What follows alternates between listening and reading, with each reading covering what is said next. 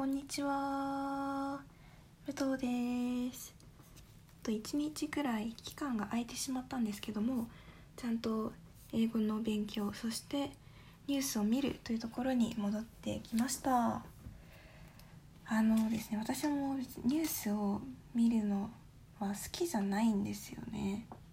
はい。なんかそれこそ留学中に絵に集中してた時とかはアメリカのニュースステーションえーと、テレビ局どういうところがあるのかも知らない状況で新聞もテレビを見てなかったですしなんか基本的に自分の世界に集中するのが好きなタイプではあるんですけどもまあ一方でその作品とかを作る中であの何がきっかけになったかっていうとやっぱり自分が現実として見た光景とか自分が感じた受けたなんか差別の経験もろもろとかそういう現実が動機になって自分の世界とか作品とかを作り上げていたなっていうのがあるので、まあ、そういうことも一つの動機になってこのあのニュースっていうのを追っていこうかな。世界で日々起こっていることを追っていきたいなってちょっと思ったのでもあります。ということですはいすいませんね。いきなりなんか自分のお話を始めてしまいました。はい。それではですね早速今日も行きたいと思います。今日も興味深い話がいっぱいでですね。あの私が今まで知らなかったようなあの歴史に残るアメリカの歴史に残るあの黒人差別の事件とかも今日のニュースで知ることができました。こうやってニュースをあの勉強するニュースを取り入れる中で過去の歴史っていうのもなんか知ることができるのは結構面白いなっていうふうに思います。はい。それでは5月27日の ABC ニュースアップデートです。いきます。スタート。オーストラリアは一部地域で再びロックダウンしています。ここには前も来ましたね。これはメルボルンと周辺の州で4度目のロックダウンです。スコット・モリソン首相です。ビクトリア州での7日間のロックダウンはとても厳しいものになるでしょう。もちろん、ビクトリアの人々の苦悩と困難には心を痛めています。こ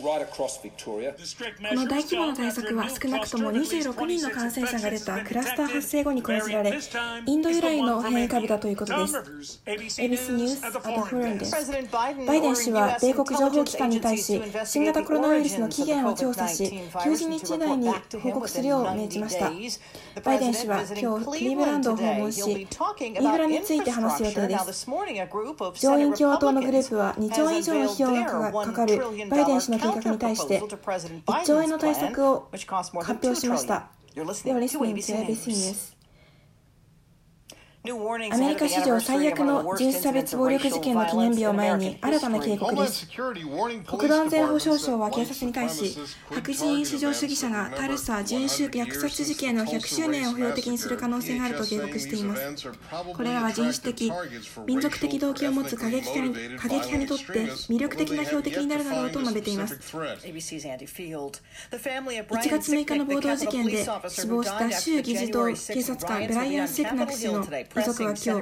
日、上院共和党が独立委員会の調査に賛成票を投じるよう求める予定です。コネチカット州ウィンザーのアマゾン施設の建設現場では、ここ数ヶ月で8本目の縄が見つかり、ヘイトクライムとして捜索が進んでいます。報奨金は10万ドルに上っています。はい、ということでした。今日はですね、あの人種にまつわる暴力事件での話題が多かったですね。はい。まずは気になった単語ですがえー、っとですね。ホームランドセキュリティは国土安全保障省ですね。でその人種虐殺歴史上に残るような人種差別事件っていうのがですね今からちょうど100年前に起こった1921年のタルサ人種虐殺事件というものです。オクラホマ州のタルサ市というところなんですけどそこのグリーンウッド地区っていうのがあの黒人のウォール街って言われるほど黒人がビジネスで成功していた地区なんですね。で裕福なアフリカ系アメリカ人のコミュニティが形成されていたんですけどもあのその1921年にある黒人の若者がエレベーター内で白人女性を襲ったという容疑をかけられました。でそのことをきっかけにして白人のボートたちが黒人の住民を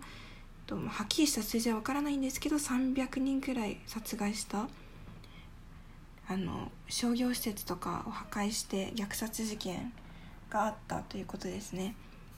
でなんかこの事件はすごく謎に包まれていて私も知らなかったんですよ正直。あのゼミとかではあの黒人差別問題とかを結構テーマにして扱っているんですけども。でその事件で検索してもあまりヒットしないというレベルでですね。あのあんまり知られていないのなんでだろうということなんですけどやっぱりこのようなあの明らかにもうこの白人たちにとっては隠したい過去ですよね。なので今まであまり明らかにされてこなかった事件のようです。なのでアメリカ人にとってもその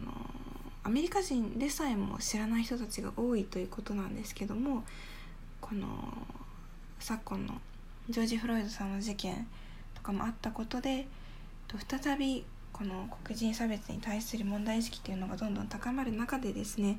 このアニバーサリーを一つの契機としていろいろなあのイベントが行われるだろうということでそれが標的となってとさらなる暴力事件が起こるのではないかというふうにあらかじめ予測しているわけですね。はい。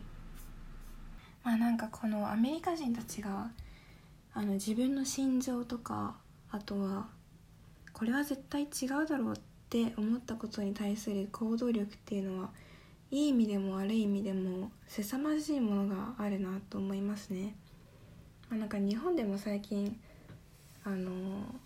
なんかオンライン上とかでも署名を集めたりとか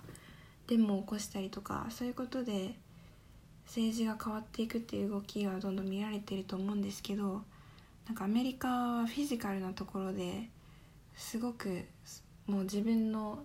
考えとかを強く押し出していくところがあるなと思っていてそうですね去年のジョージ・フロイドさんの事件の後もあのオレゴン州のポートランドってところで毎に毎週のように起こっていた暴動事件について記事を書いていたんですけど警察に向かって手榴弾を投げつけたりとかあとはわざと車が高速で走っていて人をひいたりとかっていうことがですね本当に起こっているのが衝撃的でしたね。はい。命を守るためのデモがそういうふうに命を奪っているっていうのは衝撃的なんですけどもまあ逆にそこまで歴史的に根強い差別があるんだなって思いました。はい。それでは今日もえー、っと聞いてくれてありがとうございました。